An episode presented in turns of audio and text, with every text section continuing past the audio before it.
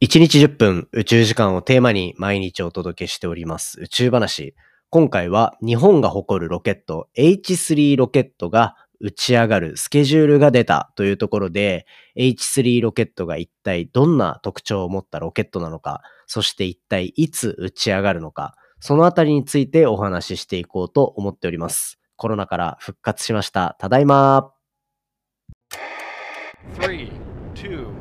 3 2 one, ignition. Japan 佐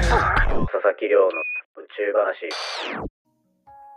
2023年1月7日始まりました佐々木亮の宇宙話。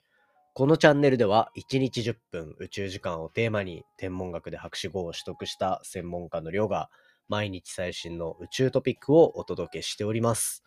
ということで本日でエピソードが820話目を迎えるというところで、今日お話しするのは、日本が誇る巨大ロケット H3 ロケットが打ち上げる新世代の人工衛星、こちらに関するお話をしていきたいと思います。でですね、今回は、まあ、2月の12日日曜日、2023年の2月の12日日曜日に打ち上げが予定されている H3 ロケット、まあ、三菱重工が作っている、まあ、JAXA 主導のロケットのうちの、まあ、巨大な方ですね。こちらの話の続き。昨日はロケット自体がどんな話なのかみたいなところをしていったんですけど、今回はそこに載せる衛星、ここ、こちらですね、第一3号っていう名前がついてるんですね。この第一3号って一体何なのかっていうところのお話をまあ、していきたいと思います。なので、まあ別に昨日の聞いてなくてもいいし、昨日の聞いてたらなんかプラスで面白いなぐらいの感じで聞いていっていただけたらというふうに思っております。でですね、この H3 ロケット、打ち上げが12日、2月の12日なので、ちょうど1ヶ月後ぐらいですね、あるっていうところになっていて、それに搭載される、だいたい約3トンぐらいの重さを持つ、まあ比較的大きめの人工衛星になってるんですね。で、こちらなんですけど、一体何をするのかっていうところで言うと、まあ簡単に言えば宇宙から地球を見るっていう、まあそういう人工衛星です。これはもうね、最近の宇宙ビジネスというか、宇宙開発の主流の一つですね。まあもちろん月面探査っていうところが一番の主流にはなってるんですけど、その主流とさらにもう一億を担うと言っても過言ではないぐらいなのが、この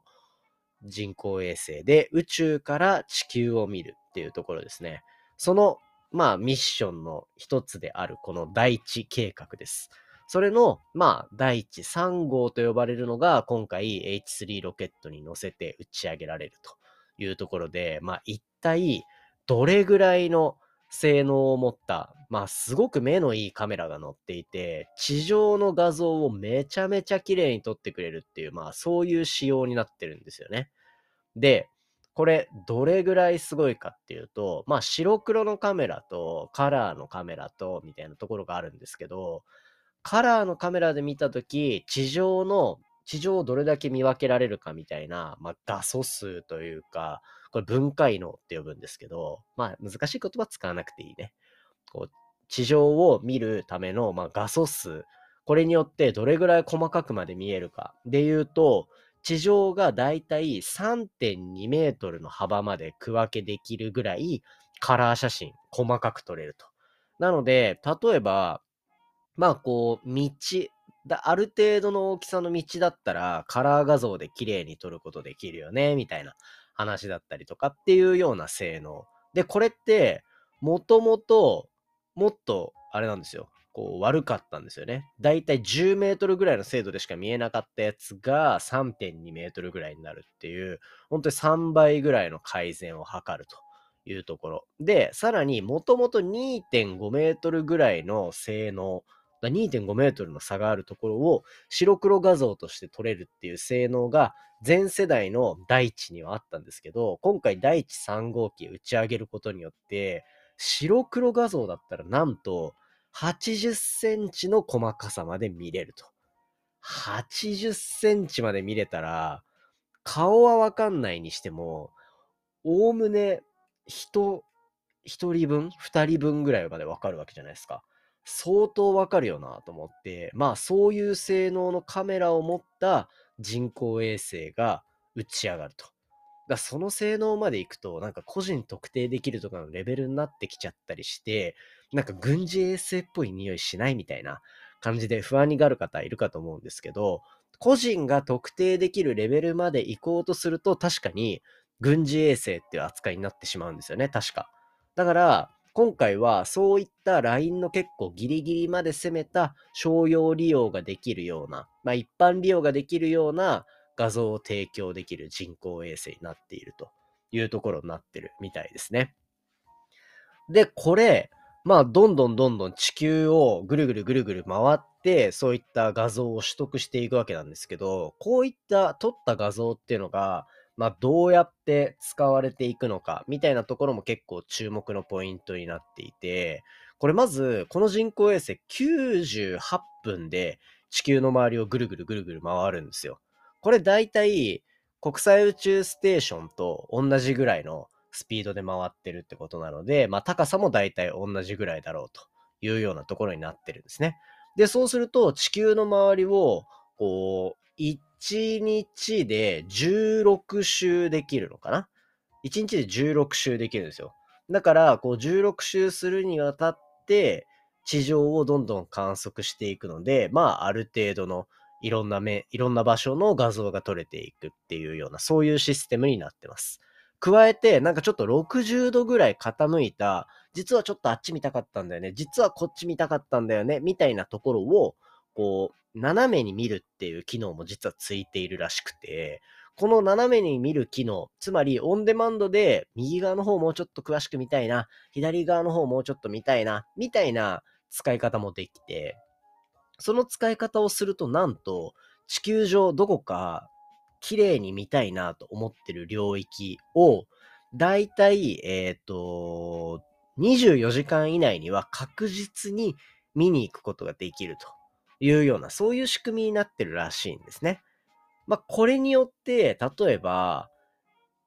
飛行機が入れない、ヘリコプターが入れないような地域で、被災があった、災害が起こったっていうところになった時に、80センチっていうところの非常に高性能な能力を用いて、こう災害現場っていうところの復興状況だったりだとか、被害状況っていうところを宇宙から把握しに行くことができるみたいなね。そういったところが結構今回こう使われ方としてはポイントの一つとして挙げられる部分なのかなっていうふうに思ってます。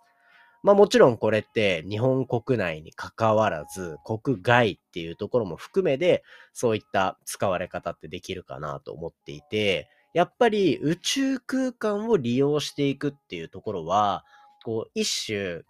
地上で何かが起こった時にとか、地上で私たちがこう対応できないようなことがあった時に、第三のこう勢力みたいな感じで、こうその問題を解決してくれるのが宇宙からの目だったりするわけですよね。これちょっと話それるんですけど、こう KDDI がスペース X が展開してるあの電波、あの、携帯の電波使えるスターリンクってサービスあるじゃないですか。ポッドキャストで何度も話してる。ぜひですね、スターリンク調べてみてくれたらいいといいなと思うんですけど、まあ、人工衛星から宇宙からインターネットを地上に届けるっていうところで、まあ、世界中からインターネット圏外をなくそうというような、まあそういう取り組みをしてるんですけど、まあそれも単純に日本国内だったらまあそんなに県外の場所ないから、その利用方法って KDDI どういうふうに考えてるかっていうと、KDDI の基地局がダメになった時の、こう、なんて言うんでしょうね、迂回路というか、電波の。まあそういう性能を用いて、災害時に、例えば基地局がぶっ倒れちゃいましたってなっても、いや、私たちは宇宙からの道もあるんで、全然通信できますよ。みんなちゃんと被災地の友人とか家族とかの安否確認できますよ、みたいな、そういうところの仕様になってたりするんで、結構こう宇宙空間を用いることによって、今まで解決ができなかった、こう災害、被災地に対する支援っていうところが、結構こう最近はいいトピックとして扱われてたりするので、まあそういった使われ方が、まあしない方がいいけど、されることによって今までよりもよりこう被災地に対するサポートっていうのができたりするんじゃないかなというところを思っていたりします。まあそんな感じで90分でぐるぐるぐるぐる回っていくというところになっていて、だいたい打ち上げ後3年から5年っていうところを経った上で、こう地球全、2年か。2年で、こう、地球全体、おおむねの、こう、写真が撮りきれるんじゃないかっていうふうに考えてるみたいなので、このあたりのちょっと成果がどうやって出てくるのか、新しいもう今までに見たことがないぐらい細かい地球儀ができるとかね。全然わかんないですよ。Google Earth みたいなのがめちゃめちゃ細かくなるとか。まあそういったところで何かしらのメリットをくれたら嬉しいなと思うので、そのあたりちょっと楽しみにしておきましょうというところで、